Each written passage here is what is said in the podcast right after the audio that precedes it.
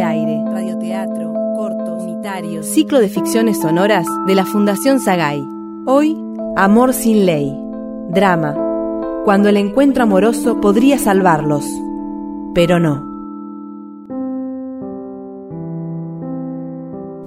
Como todos los días, Marta Dubois toma la línea A del subterráneo.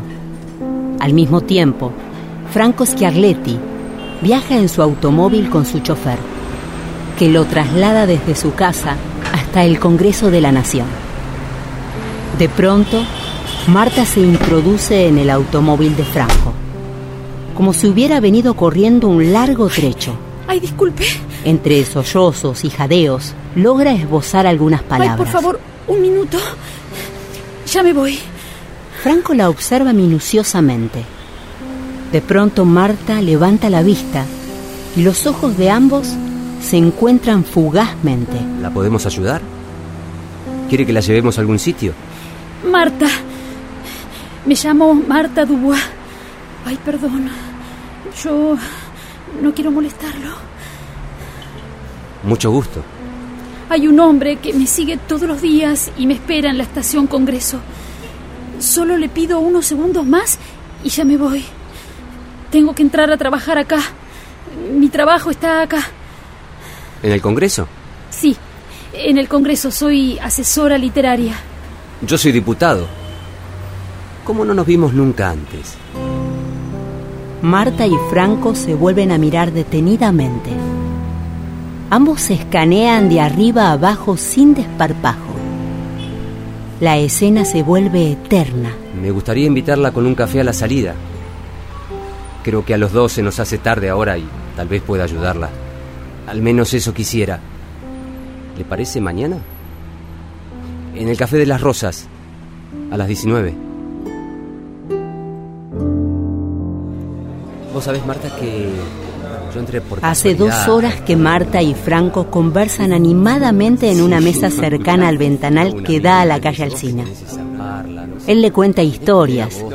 También le habla sobre su mujer a la que ya no ama. Ella le cuenta que vino a Buenos Aires huyendo de su ex esposo alcohólico. Estar al lado de una persona alcohólica no es fácil. La verdad que te admiro, Marta. Haber podido dejar ese hombre con el que no era feliz. Yo estoy a punto de separarme. La relación está prácticamente terminada. Pero a veces uno espera encontrar alguna motivación que te impulse a tomar la decisión. Marta lo mira subyugada. ¿Sabes? Estoy elaborando con mis asesores unos cuantos proyectos para erradicar definitivamente la violencia de género. Algún día te los quiero mostrar. A partir de ese día, los cafés se repitieron, los encuentros se multiplicaron y las coincidencias entre ambos se hicieron cada vez más evidentes. Un viernes por la tarde, a la salida del trabajo, Marta se dirige al bar Las Rosas, como ya era costumbre. Permanece varios minutos sentada a la mesa que solían compartir. El celular de Franco no responde. Marta se retira del bar con cierta preocupación. Durante el fin de semana, Marta le deja varios mensajes. Franco no le responde. Franco, te dejé varios mensajes. No sé qué pensar. Por favor, contéstame.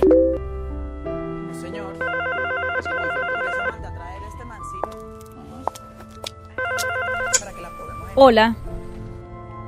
Hola. Hola. ¿Quién habla? Entonces, ¿qué?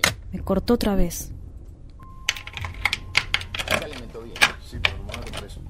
No lo decido, lo decido yo. Hola, mi amor. Drogadictos, Hola.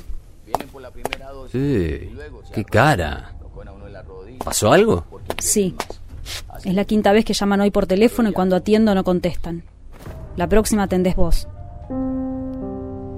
Por las buenas. Sí.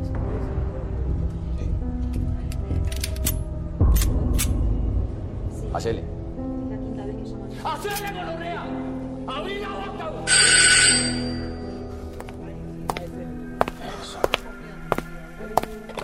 ¿Quién es? ¿Quién es? Soy yo. Marta. ¿Subo o bajas? Marta, ¿qué haces acá? Eh, yo estoy con licencia médica, por eso no fui al Congreso, discúlpame. ¿Subo o bajas? Hay una tercera opción, que es hablar con tu mujer. Eh, bajo, Marta. Eh, espérame en el bar de la esquina, por favor.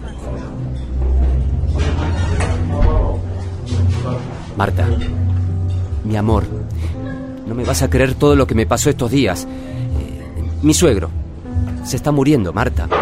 Estuve todo el fin de semana en el sanatorio con Sofía. ¿Qué querés? No me deja respirar. Me moría de ganas de verte, pero no podía. ¿Vos te imaginás lo que pasé yo todos estos días sin tener noticias tuyas? Vámonos lejos este fin de semana. Tengo que viajar a Concordia para resolver temas pendientes de mi papá. Parece que se vende el auto. Con eso liquido la deuda que tiene mi papá con ese sujeto que me persigue en el subte. Bueno, el próximo. ¿m? Dale, el próximo nos lo dedicamos a nosotros.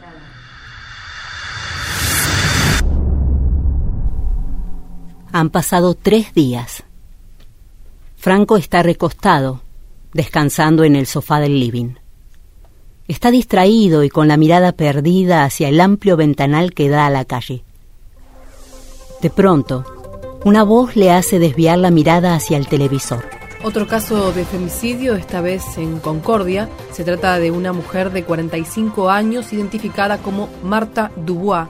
El presunto atacante y principal sospechoso se encuentra prófugo. Según el resultado de la autopsia, Franco se levanta rápidamente y se queda parado, por perplejo, frente al televisor.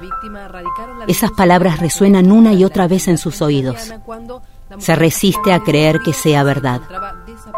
Marta, no puede ser. ¿Cómo no imaginó que ese demente podría hacerle daño? 5%. Franco permanece un rato inmóvil. Sigue mirando absorto el televisor. Otro caso de femicidio, esta vez en Concordia. Se trata de una mujer de 45 años identificada como Marta Dubois. Marta Dubois. Franco, ¿qué te pasa? Estás pálido. Franco, Franco permanece inmóvil unos instantes, sin poder esbozar palabra. Se incorpora después de un rato y abraza fuertemente a Sofía buscando protección. ¿querés decirme algo? Sí, Sofía. Que te amo. Que necesito que nos vayamos de vacaciones. Juntos, solos.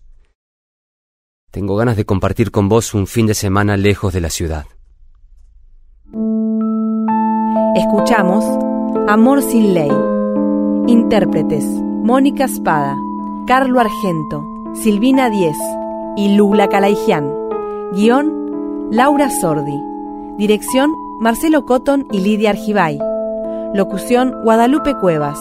Asistente de producción: Gabriela Pérez Menéndez. Operador en estudio: Adolfo Schmidt. Edición: Marcelo Cotton. Telón de aire. Ciclo de ficciones sonoras de Fundación Sagay. Producción narrativa radial. narrativaradial.com